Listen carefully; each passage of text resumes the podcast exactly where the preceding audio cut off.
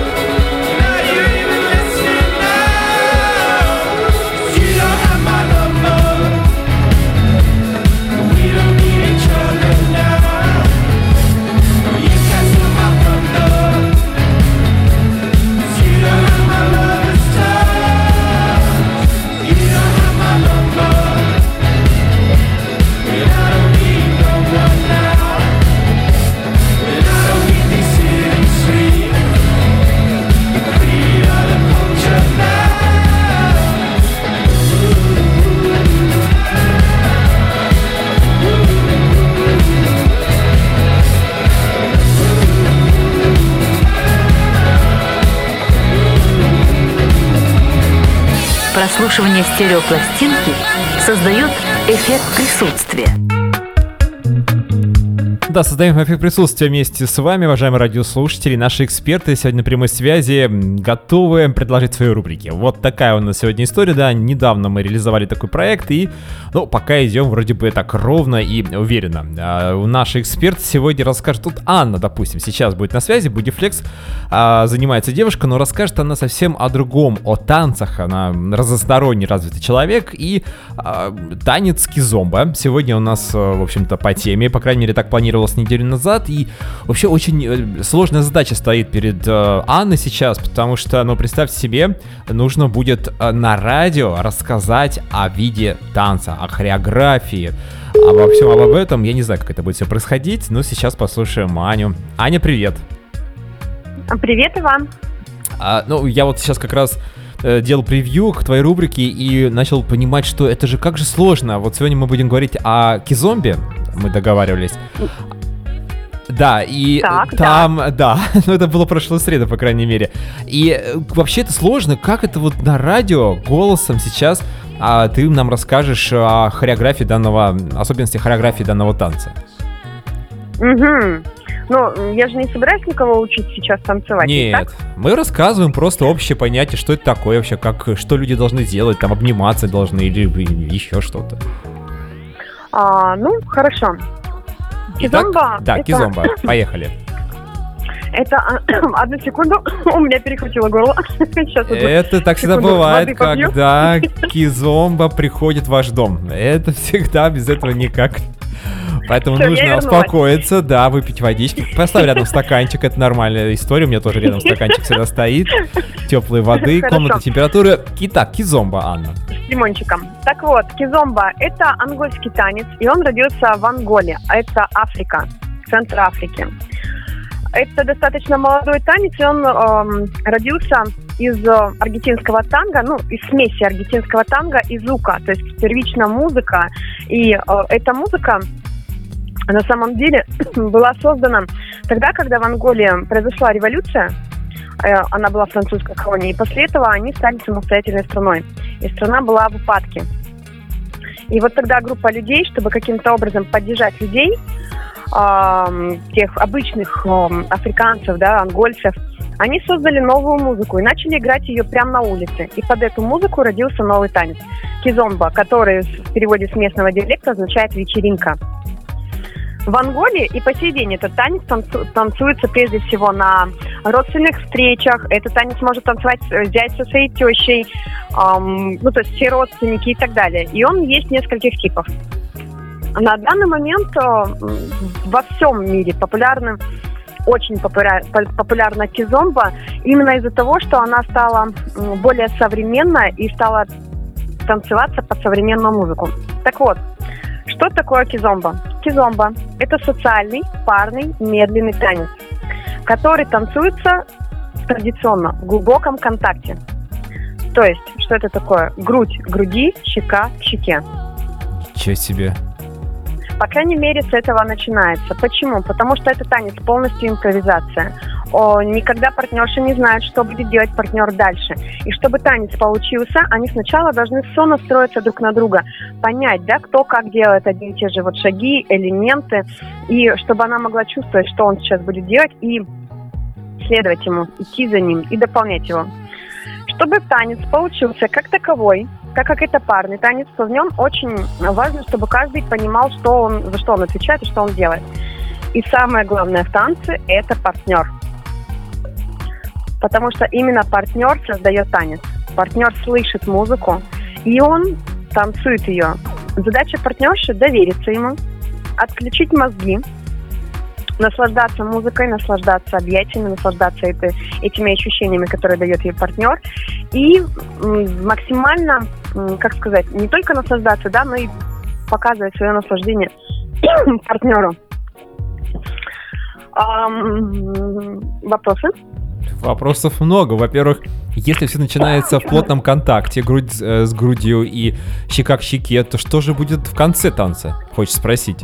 На самом деле, из э, всех танцев, это танец э, из социальных танцев, мне кажется, более безопасный в сфере, вот именно в области, как ты говоришь, того самого.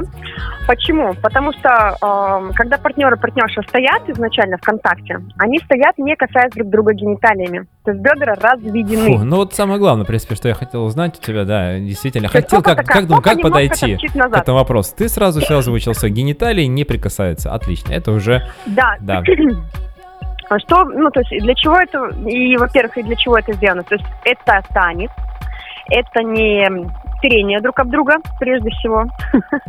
Вот. И для того, чтобы и партнер, и партнерша чувствовали себя очень безопасно, как раз вот прикосновений в этой области, в области ниже пупка не происходит. То есть если уже когда идет танец на рамке, тогда партнер выводит э, партнершу на элементы, красивые развороты, и, допустим, на поддержке, когда он ее отрывается от земли в различных позициях, да, то там она может упираться бедром в его бедро сбоку. Э, Но никак вот э, не лицом к лицу. Скажи, И пожалуйста, за счет этого получается очень Ага. безопасно, да. Отлично, безоп- мы за безопасность. Это вот такая точка вот здесь. А, Кизомба, мы за безопасность. А, э, я хотел спросить, я понимаю прекрасно, что, наверное, каждый танец э, ставит перед собой какие-то цели и задачи. Или нет такого четкого вот ощущения, что вот, допустим, если мы танцуем кизомба, мы должны получить, э, не знаю, вот какое-то... Ну? Ну, я не знаю, ну, удовольствие, понятно, ты получаешь от танца в любом случае. А есть какие-то еще иные цели и задачи, которые, э, которые ты выполняешь при помощи хореографии? Ну, смотри, ну вот на самом деле это все зависит а, субъективно от каждого человека. Кто-то приходит пообщаться, да, допустим, расширить свой круг общения. Кто-то приходит а, стать супер-пупер топовым партнером и стать популярным по всей России. Кстати, сейчас скажу, почему это может быть. И мужчины на танцполе на российском танцполе мужчин мало. Поэтому любой партнер, который приходит в социальные танцы, на танцполе становится на вес золота.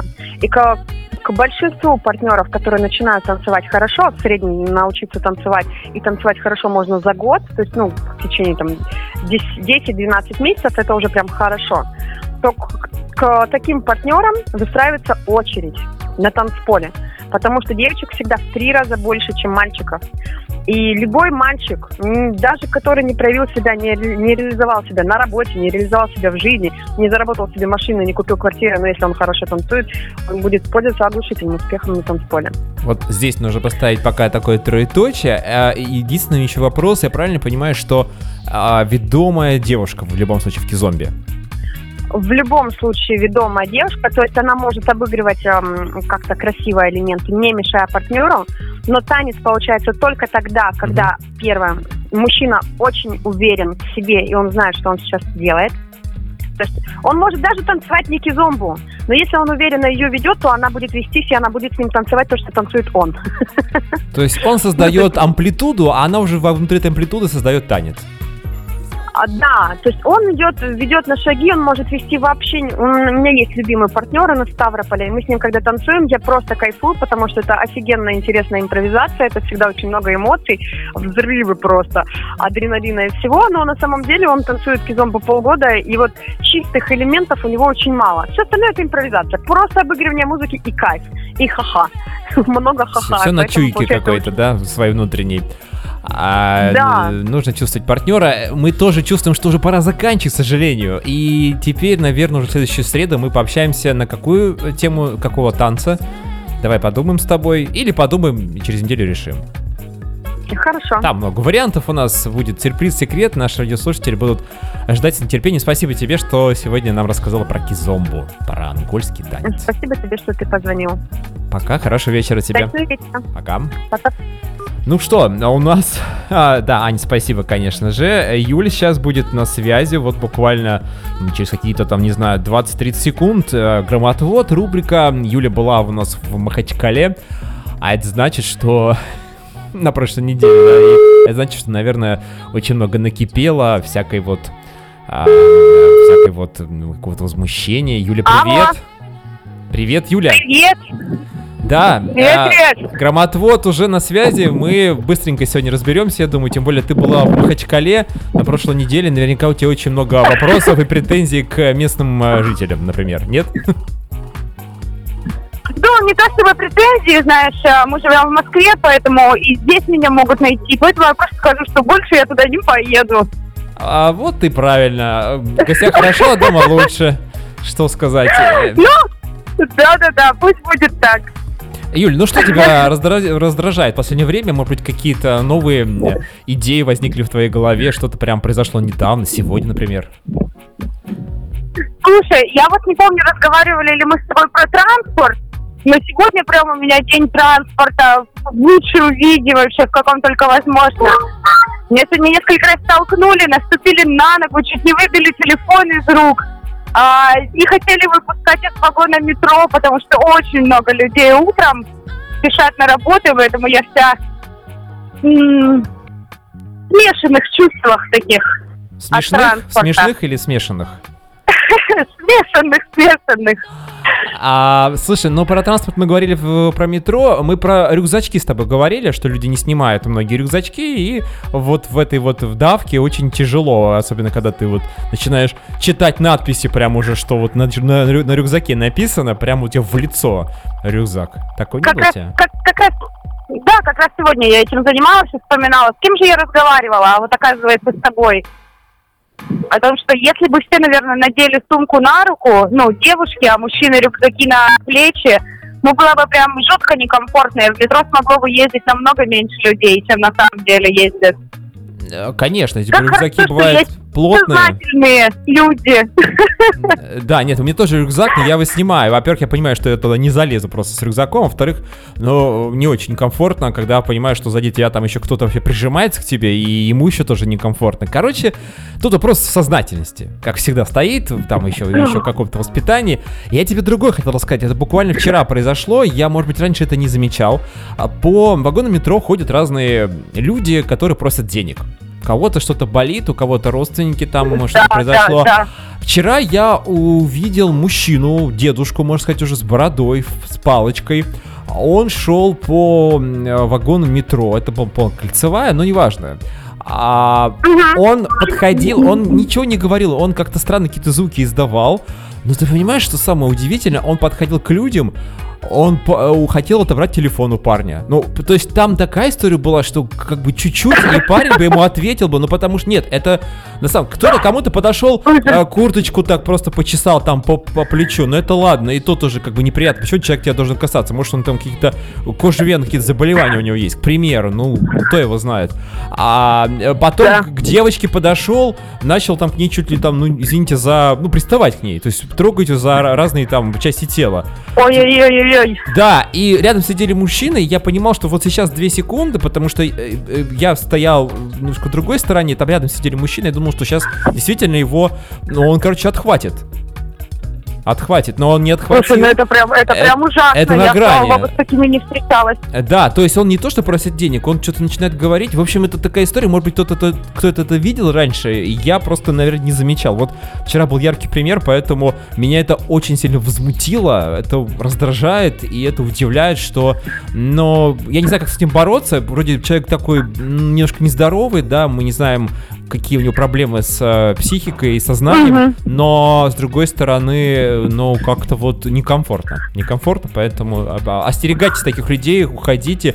Но э, можно, конечно, дать там э, пино- пиночка такого легкого, но я, я не советую за, я не за насилие. Ты, Юль, ты, ты же тоже не за насилие?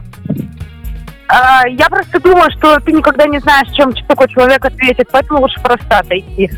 Да, да, это тоже как бы реакция может быть неадекватной, поэтому да. Ладно, Юль, сегодня мы, я вижу, ты где-то там уже перемещаешься в э, пространстве нашей огромной необъятной вселенной. Да, да, я, я бегу. Да, на, на- очередной портал сейчас ты зайдешь и скроешься. Мы тебя не услышим. Поэтому спасибо, что нашла время. Готовься. В следующую среду у нас, как всегда, громотвод. Копи, копи новости для нас. Хорошо, с удовольствием. Счастливо.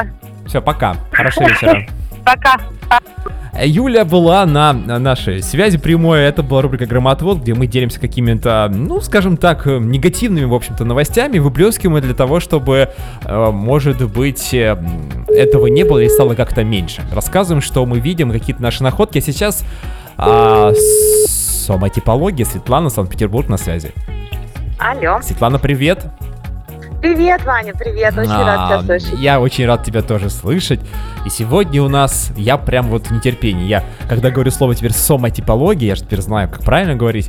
А я, во-первых, сразу так себя немножко это вот самоутверждаюсь. И во-вторых, э, я вспоминаю, что мы сегодня с тобой должны были поговорить о том, как же определить вот этот сомотип человека все-таки. Да, да, Ты давай нам расскажешь. поговорим об этом. Да, слушаю да, тебя. я готова об этом рассказать. Значит, э, напомню сразу, что соматипология – это все-таки наука о теле. А, значит, в теле человека а, главенствует какой-то один гормон, либо группа гормонов, это нейроэндокринная система. И они, собственно, оставляют некие маркеры, метки на теле человека, которые не изменяются с течением жизни. А, то есть неважно, человек может поправиться, может похудеть, а, может там что-то с ним еще, ну как-то меняется, да, тело человека, но эти маркеры остаются неизменными. Поэтому самотипологу для определения самотипа требуется тело, собственно. Обнажаться полностью совершенно не обязательно. Достаточно сделать несколько фотографий в облегающей одежде, убраны волосы, чтобы была видна форма головы, а, уши, там черты лица, шея, плечи, руки, грудная клетка, талия, бедра, ноги, ступни. Обязательно голые должны быть. А вот, э, значит, фотография э, нужна, четыре как бы фотографии, э, лицом, боком, вторым боком и задом. Либо можно снять коротенькое видео, когда человек поворачивается вокруг своей оси, собственно, показывая себя вот во всей красе. Вот, значит, и самотиполог, разглядывая строение тела человека, находит эти маркеры и определяет самотип. А для начала, если кому-то интересно, на сайте Константина Шадрина, самотипе Шадрина, а, есть э, тест. Можно его пройти.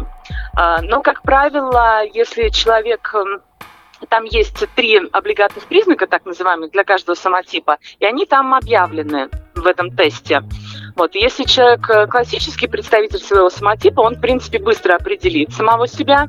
Вот, но такое происходит не всегда. Вот, потому что не обязательно все три э, облигатных признака должны присутствовать в теле. Могут присутствовать два, может даже присутствовать один. Вот. Но это редко. Поэтому тут, а, да, это редко. Ну, два как минимум точно всегда бывают, вот, но в основной массе три. Вот они поэтому и были выбраны. Вот. Но не все все равно могут себя определить. А мои клиенты тоже, кто обращались на консультации, говорят, я проходил тест, я ничего не понял. Вот более того, даже если ты разберешься, какой у тебя самотип, там есть краткое описание. Этого, конечно, недостаточно, потому что полную картину все равно раскроет самотиполог на консультации. Вот. И черты характера, и черты сущности, и предназначение поискать можно будет. В общем, там полная информация будет на консультации дана. Вот. А в общем, в основном нужно тело. Собственно, так и определяется самотип. Ну, потому что самотипология это наука, наука о теле, в первую очередь, правильно? Правильно. Вот, правильно. поэтому все логично. Тут как бы других вариантов, в общем-то, нет. То есть я правильно понимаю, что мы можем где-то найти на каком-то сайте тест пройти, но правильно определить самотип человека может именно э, человек-профессионал, который, которому ты придешь да. на прием. Да, да. Ну, на прием приходить не обязательно. Основная масса консультаций происходит онлайн, то есть это какая-то видеосвязь, Skype или WhatsApp, или Viber, или Zoom, ну вот где угодно. Вот, потому что предварительно, когда оговаривается консультация, да, ну как бы фотографии требуются для предварительного типирования, вот, ну чтобы не терять время на самой консультации, да, рассматривая там полчаса человека, вот, ты посмотрел фотографии, ну как бы иногда видно сразу же, иногда это сужаешь, сама типа всего семь, вот. И когда ты рассматриваешь фотографию человека, ты можешь хотя бы там сузить до двух, до трех самотипов, и уже э, в беседе, так сказать, да, остальные там части части тела досмотреть вот, и по чертам характера уже окончательно определить самотип человека. А почему именно 7 самотипов? Это с чем-то связано, с каким-то, какая-то цифра, от, вот, от чего она исходит? А, ну, вообще, когда в начале 20 века, еще я забыла фамилию этого умного человека, сейчас... Не а, надо, она он слишком тоже- известна, чтобы о ней Да. говорить. Это фамилия? Да, да, да, да, да. Вот, он тоже определил некие типы людей, но их было всего три. Там вот это а- астеничный, еще какой-то там вот. А Константин Шадрин в свое время, собирая информацию, понял, что их гораздо больше. Вот, и он сначала определил шесть, а потом с течением времени понял, что есть еще и седьмой. Вот, но он самый редкий, очень редко он достаточно встречается, и его определить вот прямо нужно вот покопаться. Вот он прямо очень похож с двумя другими самотипами, и ну, его определить достаточно сложно. Но он есть, и он прям вот выделяется. Хорошо. Вот, поэтому А, это очень все интересно. Мы определили, допустим, самотип человека. Я так уже перевожу мостик на следующий наш эфир. И дальше что происходит? То есть мы пришли на консультацию, нашли, ну, допустим, э, что там получается два у человека, да, самотипа. И потом э, происходит какая-то работа. Но два не может, самотип один. Смешанных тоже не бывает. Или ты имеешь в виду, что предварительно, да, мы сузили круг до двух самотипов, но на консультации мы уже определим однозначно какой-то один. А, а два это если где-то там на тесте на каком-то. Да, Можем, да, да, к да. То есть ты сидишь и раздумаешь, вроде бы этот, а вроде бы этот. Но я сама себя определяю, прошла все семь кругов ада, потому что примеряла на себя все семь самотипов, но в конце концов разобралась, что к чему. То есть ты знаешь четко свой самотип, и Да. тебе это помогло каким-то образом. Мне это очень помогло, на самом деле, разобраться в себе, а, раскрыть свою сущность и потенциал. И я сейчас э, в корне поменяла, так сказать, свою деятельность, вот, и получаю массу удовольствия от этого. А у нас есть еще что рассказать на следующей нашей программе про самотипологию? Конечно, есть. Я буду рассказывать про каждый самотип коротенечко. Их семь А, штук. их так семь на семь штук. эфиров у нас точно. О-хо! Гуляем. Хорошо, следующий эфир у нас первый самотип. Не будем ну, как говорить, как он называется. А Это будет сюрприз. э, Вспомним, да, вспомним об этом через э, недельку в среду. Спасибо, что сегодня нашла время. Будем ждать с нетерпением самотипологию. Хорошо. Да, все, до встречи, Вань, пока. Да, пока. А радиослушателям тоже до свидания, сказала Светлана. А Сейчас музыкальная пауза, а дальше Анастасия, спортивная наша страничка. А Настя девушка, которая разбирается в спорте, в футболе в частности, больше, побольше некоторых мужчин.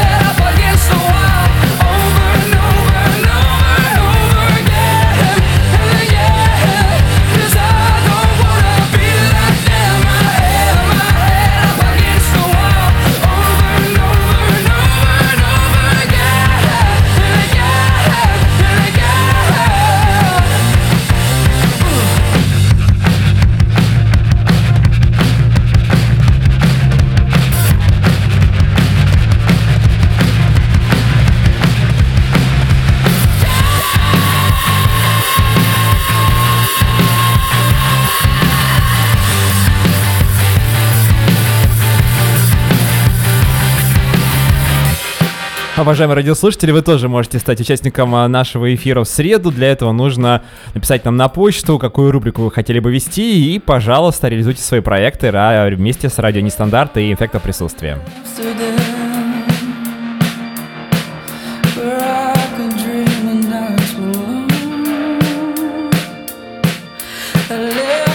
Немножко рока в эффекте присутствия. Нам все-таки не дают покоя лавры нашего замечательного шоу «Нержавейка». Нержавейка каждый четверг в 10 часов вечера.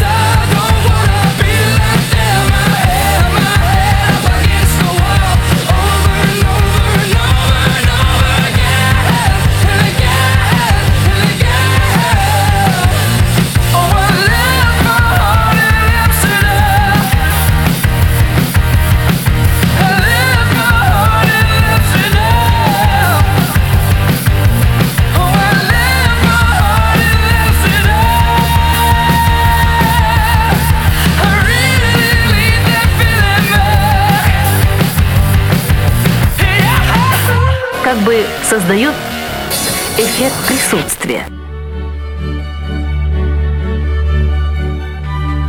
Поговорим о футболе с девушкой, которая разбирается в нем, ну, побольше, чем я уже повторял это несколько раз, про- побольше некоторых мужчин.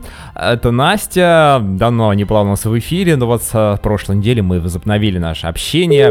Очень много хочется о чем поговорить, но времени мало, поэтому будем кратенько о самом главном. Настя, привет. Алло, привет. Настя, мне самый главный вопрос к тебе сегодня. Что ты делала 26 мая 1999 года? Ела, скорее всего, поела, Поела? умылась, Так, по, а по вечерком, в да? школу сходила, в школу сходила, уроки сделала, вот. Ага, вечером, значит, получается, уже уроки сделала и легла баиньки. Часиков в 9-10 вечера. Ну, скорее всего, да. Я почему вспомнил этот день замечательный.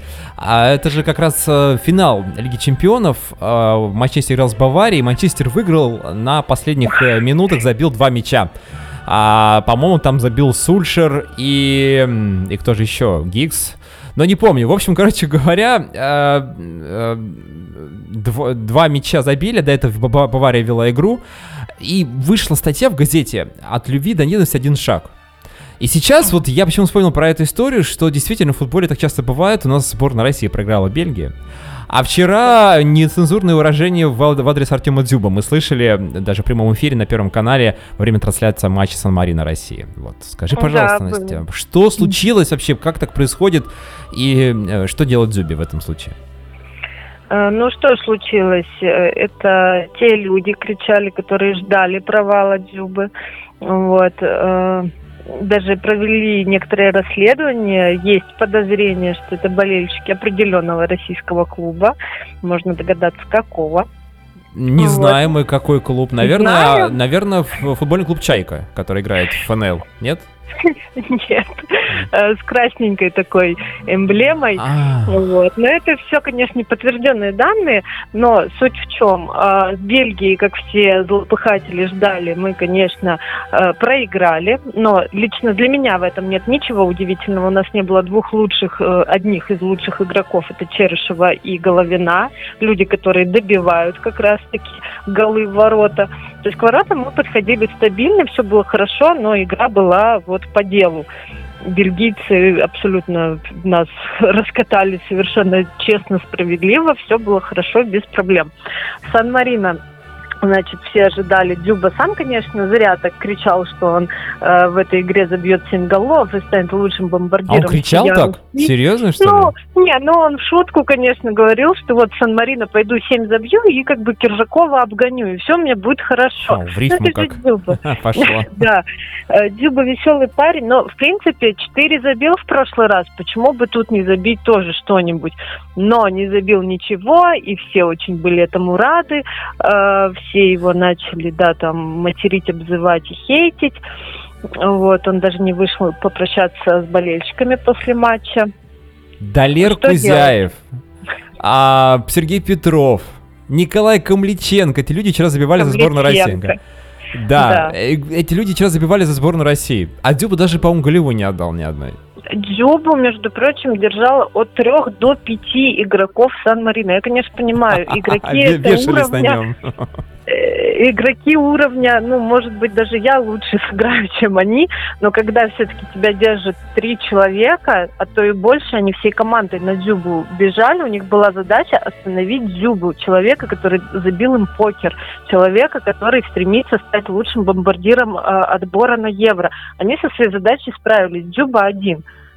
Как бы он брал на себя этих людей, остальные ребята забивали. Командная игра была отличная. 5-0, прекрасный результат. Э, Прекрасный результат, но я хочу сказать, что сборная Бельгии, в принципе, то же самое. Она э, закрыла, за, кто там был защитник, я сейчас не помню фамилию, кто закрывал Дзюбу.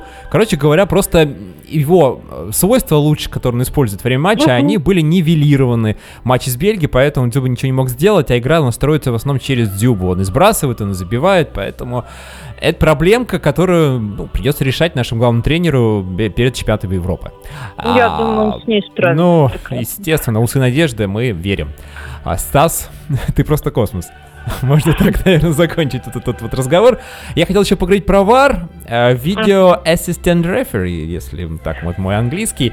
В Израиле э, э, был какой-то матч внутреннего чемпионата, и там судь- судьи, судье, когда он пошел смотреть VAR, было ли пенальти или нет в конце матча, показали видео с парковки. Ну, видимо, перепутали картинку, и он где-то секунд 30-40 смотрел парковку, а потом... Это действительно так есть, можно найти это новость в интернете. А, скажи, пожалуйста, вообще вот ВАР. У нас же ВАР всю жизнь был. Мы сидим дома и смотрим ВАР. Да. А, э, в- Судьям просто дали такую возможность сейчас посмотреть ВАР. Но опять же, не всегда его смотрят. Не везде ВАР можно поставить, то что это дорого. Вот как ты к этому относишься? Это вообще э, путь, для- когда ты сидишь, ждешь 5 минут, пока там они решат, гол не гол. А, б- Футболисты порадовались, потом э, отменили гол, они Мгм. там бьются головой об газон. Вот как это вообще? Но э, я считаю, что ВАР должен быть. ВАР это хорошо, потому что фэрплей, он же честная игра, всегда должен быть. Э, конечно, я за ВАР не обеими руками тоже. Да, сбивается темп игры, сбиваются, могут эмоции от хороших к негативным резко поменяться, перекрутиться. У тебя внутри может все перевернуться от того, что гол отменили, а он был на последней минуте решающий, и все как бы ты проиграл. Да, но честная игра превыше всего. А, Я сидела как-то на ЦСКА матче, когда был очень э, лютый снег, холод, мороз. И была ситуация, что пошел судья смотреть ВАР, потратил на это больше пяти минут, наверное, минут семь, и сидела, замерзала, проклинала. Все уже всё, ушли болельщики, а он все смотрел и смотрел. Красивый Да, эпизод, он смотрел, сказал он. смотрел. Но все равно это приносит свои плоды. Сколько было раньше матчей, там рука Бога даже самая, сколько несправедливости творилось, сколько Роналдо забивал пенальти и Неймар зарабатывал себе штрафных. Наконец-то с этим можно покончить. Я за ВАР. Пусть будет. Но в любом случае, да, пригодится. В любом случае, такая система сложная, она должна обкататься, мы должны к ней привыкнуть, Мгм. это не все быстро. Всегда что-то новое, когда появляется, у нас всегда претензии к этому есть, поэтому а, давайте ждать. Я думаю, что все будет хорошо, да? Давай, давай подождем, хорошо. И в завершении я с тобой, ну не то что обсудить, хотел такую новость бросить, а футболисту, по-моему, это, а, хорватская лига была, чемпионат Хорватии, а футболисту дали красную карточку за то, что он пинком убил курицу. Курица выбежала на футбольное поле, а он ее просто, ну, отогнал, потому что, как бы, мешать играть в футбол, за это сразу же судья показал ему красную карточку, а, ну, собственно, игрок ушел с поля, а потом э, попросил извинения за местное, у- местного фермерского хозяйства, которое было неподалеку, и а, купил им еще вот эту курицу, ко- которая, вместо той, которая умерла. Вот. Хороший поступок? Э, да, все, все Судья прав? Сделал. Судья прав, это не спортивное поведение, все верно. А помнишь, была история, когда футболист сову убил, и его карьера даже рухнула. Не то, что ему красную Это карту проклятие. дали. Э, Да, его все болельщики стали проклинать, он просто, у него карьера обрушилась просто потому, что он пнул сову, убил ее, и вот все. У человека жизнь сломалась после этого. Так что красная карточка это еще по-божески. Это с ним еще очень хорошо поступили. Судья абсолютно прав. Тут даже никакой вар не нужен. Да, нет, ну мы в Орда. Здесь, здесь все видели, курица умерла, был вещдок лежал на поле. Поэтому да. Ладно, ну, надеюсь, курица пригодилась кому-то на этот вечер, на ужин. А сегодня мы с Настей будем потихоньку прощаться. Спасибо тебе, что нашла время. Хочется по многому пообщаться, но времени прям нет совсем. Ну, не последний раз, думаю. Да, я думаю, что в следующую среду обязательно услышимся. А, Обязательно. Верим в сборную России. Возвращаемся в чемпионат. За э. Да, Лига чемпионов скоро, поэтому обсудим на следующей неделе уже результаты. Хорошо. Тогда до следующей недели. Да, пока. Пока. хорошего вечера. А Настя была на связи. Сейчас у нас будет небольшая музыкальная пауза, а после этого, наверное, у нас э, Кристина Гладышева расскажет о психологии общения.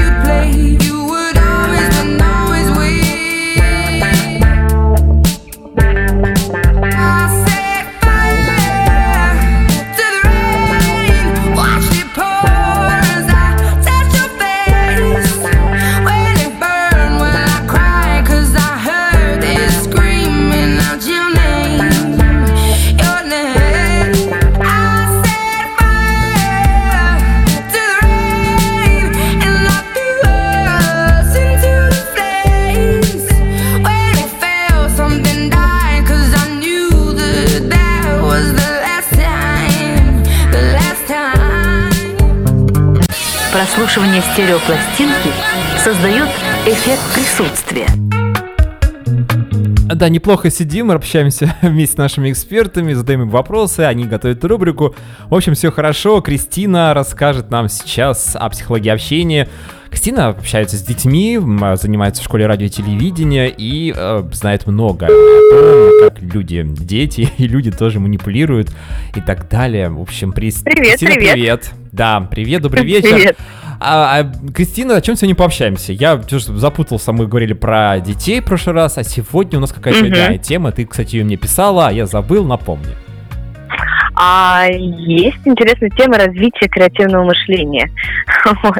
Как развить вообще креативное мышление, какие бывают методики. Ну, я думаю, что вообще могу рассказать одну из методик очень интересных, которая поможет не только развить а, саму креативность, но при этом решить какую-то проблему, либо стать, э, ну, легче к ней относиться. Это доступно всем, э, ну, развитие креативного Да, мышления? абсолютно всем, абсолютно всем. Конечно. Ну, давай так вот э, кратенько пройдемся, Мгм. что для этого нужно, какие-то основные моменты. Ага, ну смотри, а, развитие креативного мышления через синектику. Синектика – это соединение несовместимых элементов. Есть такая методика, как э, синектический штурм.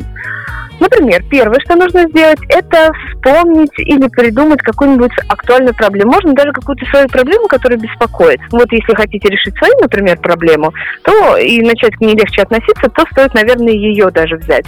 Потом а, нужно подумать, как обычно решают эту проблему люди. Ну, то есть в каких вот, как бы обычно вот ее бы решили, как советуют обычно друзья, знакомые и так далее. Потом а, важно по- подумать, как бы самостоятельно все-таки вы бы ее решили. Вот, потом нужно описать эту проблему, назвать ее главные характерные черты и последнее, самое интересное. Тут нужно подумать о том, как бы эту проблему а, решил какой-нибудь э, э, известный исторический или вымышленный персонаж. То есть, ну вот, например, недавно приводила пример на одной из съемок а, по синоптическому как раз штурму, а, как бы, например, актуальную проблему наконец-то научиться высыпаться решил бы Чарли Чаплин. Вот. Или, например, вашу проблему как бы а, решил какой-то интересный, там, не знаю, Петр Первый, например. Вот. И таким образом немножко покреативить. Ну и плюс, э, благодаря такому методу, наверное, все-таки немного отпускает проблемы, и ты Мгм, слушай, интересно. То есть ты, ну, как бы заставляешь в какой-то степени человека с помощью каких-то своих инструментов, у каждого они свои, Мгм. представить э, то, что где, что невозможно найти где-нибудь в интернете, да, Ну потому да. что мы не можем это, таких фактов нет, начинаешь... Слушай, интересно. И, работает же, Кристина, все это? Да, работает. Ну, конечно, решить подобным а, креативным методом. Но, по крайней мере, поиграться и поимпровизировать ее с друзьями. Там, а, можно, знаешь, конечно, может, это не а какая-то такая, как вот, ну, всё-таки вы решили, там, или решил бы как-то неплохо.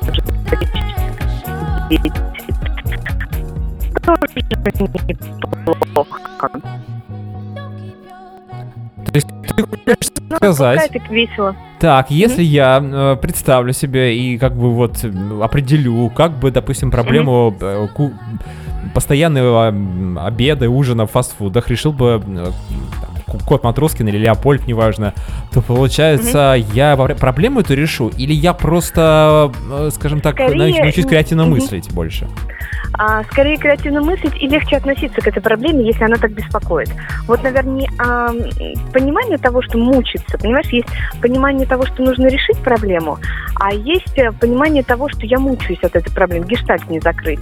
Вот, не знаю, там что-то сказал а, вот там другу, не знаю, как можно даже использовать, попробовать использовать те методы, которые бы э, использовал, например, вымышленный персонаж, на ваш взгляд. Или, например, даже можно покреативить и э, лучше использовать э, решение этой проблемы таким, знаете, образом, не вымышленного первого попавшегося в голову персонажа, а кумира.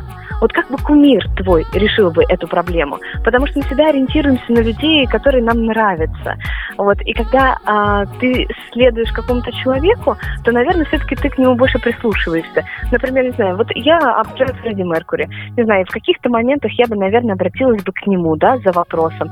И вот я бы подумала, как бы он решил эту проблему. Или, например, а, там, своего дедушку очень люблю, знаю, то, что он очень такой правильный, а, как он, он всегда хороший посоветует. Если у меня нет возможности а, с ним связаться, то я подумаю, как бы он поступил в этой ситуации, или что бы он мне сказал, например. Ну, получается, если так подытожить наш сегодняшний с тобой разговор, э, Мгм. если ты хочешь решить э, проблему, а, но не можешь это сделать, просто измени отношение к ней. Да, скорее так. Вот, если, Если совсем упростить, да, не, идет да. горе. А там Нет, дальше понятно, уже. если есть какие-то проблемы, которые бывает, что человек просто не хочет решать проблему, она есть, там проблемы со здоровьем и так далее, а есть возможность, ну, как бы это использовать. И тут уже все зависит от человека. Просто это методика, которая помогает развить креативность и а, помочь где-то легче к этому относиться и, может быть, найти свой интересный метод а, благодаря воображению. Кристина, спасибо тебе большое. Отличное общение. Сегодня была очень интересная тема. А в следующую среду, я надеюсь, продолжим. Э, О чем пообщаемся? Ну, Да. решим. Я думаю, есть о чем. Решим, конечно. Э, Хорошего вечера давай. тебе. Пока. И тебе. Пока-пока. Кристина Гладышева молодец, а дальше у нас Кристина рассказывает сказки. Сегодня у нас две. А в прошлый раз мы не обсудили сказку Маши и Мышки, а также э, новая сказка сегодня нас ждет. э, а каждая сказка будет друг за другом идти, так что слушай, пожалуйста. А дальше Кристина на прямой связи с нами будет.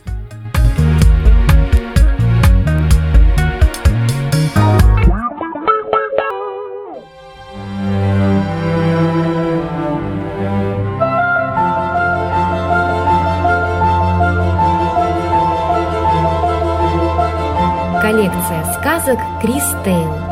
Алексей Толстой. Маша и мышки. «Спи, Маша», — говорит нянюшка. «Глаза во сне не открывай, а то на глаза кот прыгнет». «Какой кот?» «Черный, с когтями». Маша сейчас же глаза и зажмурила, а нянька залезла на сундук, покряхтела, повозилась и носом сонные песни завела. Маша думала, что нянька из носа в лампадку масло наливает. Подумала и заснула. Тогда за окном высыпали частые-частые звезды. Вылез из-за крыши месяц и сел на трубу. «Здравствуйте, звезды!» — сказала Маша. Звезды закружились, закружились, закружились. Смотрит Маша, хвосты у них и лапки. Не звезды это, а белые мыши бегают кругом месяца. Вдруг под месяцем задымилась труба, ухо вылезло, потом вся голова, черная, усатая. Мыши метнулись и спрятались все сразу.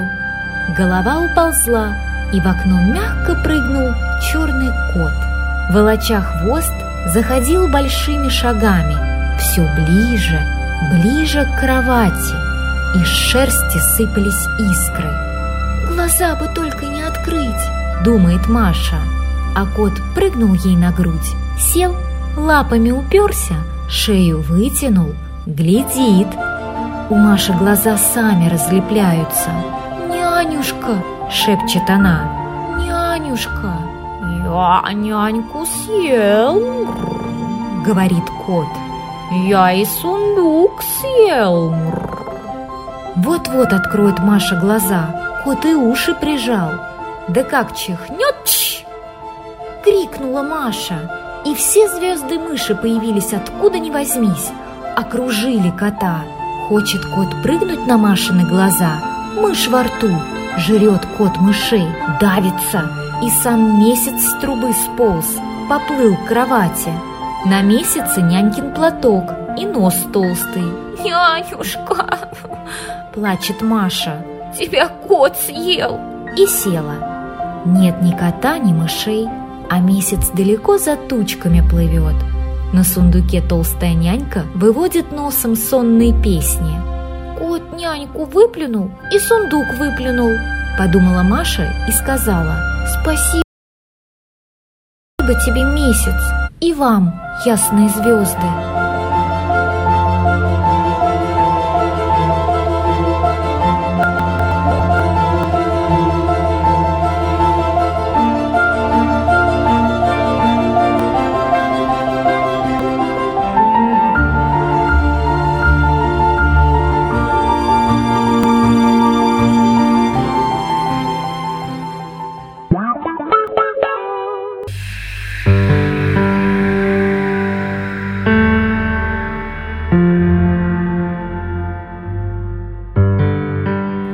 Коллекция сказок Крис Тейл. Русские народные сказки. Про веник. У одного старика было три сына, и они никак не могли ужиться вместе. Старику очень хотелось, чтобы после его смерти сыновья жили в мире. Он решил научить их этому. Однажды отец позвал их к себе и попросил разломать пополам веник – Сначала попробовал старший сын, но сколько он ни старался, ничего не получилось. Такие же неудачи постигли среднего и младшего. Тогда отец развязал веник и попросил каждого сына разломать по несколько соломинок. Это, конечно же, им с легкостью удалось. Тогда отец сказал, «Вот так же и в жизни. Если вы будете вместе – то вас никто не сломит, а по отдельности вас так же легко победить, как и сломать пару соломинок.